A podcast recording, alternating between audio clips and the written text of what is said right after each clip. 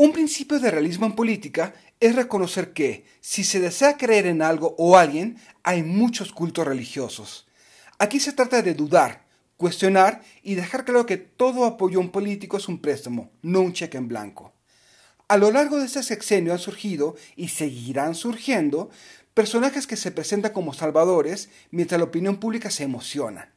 Por desgracia, o quizás por fortuna, una y otra vez se desinflan después de unos meses. El último globo de aire caliente fue la Alianza Federalista, formada por varios gobernadores de oposición. Entre sus demandas está aprobar un nuevo pacto fiscal y promover una reforma del presupuesto de egresos 2021 con lo que llaman federalismo equilibrado. Aunque pidieron audiencia al presidente, él los batió diciendo que los vería sin politiquerías. Le hace cuando hayan perdido su razón de ser.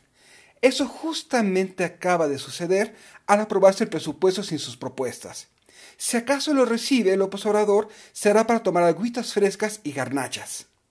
Sobre el nuevo pacto fiscal, seamos sinceros. La mayoría de los gobernadores se van en 2021 y saben que ya no dan los tiempos para ello. Si desean seguir unidos, tengo un cuestionario para los gobernadores. ¿Por qué desearían tener más asignaciones federales si apenas cobran sus impuestos locales? Se distinguen de la federación en temas como seguridad, Estado de Derecho, transparencia y rendición de cuentas o competitividad para realmente requerir más dinero? ¿Qué representan, aparte de oposición al presidente? Si alguna de las respuestas es no e insisten en evitar la autocrítica, seguirán siendo víctimas del discurso moral del presidente.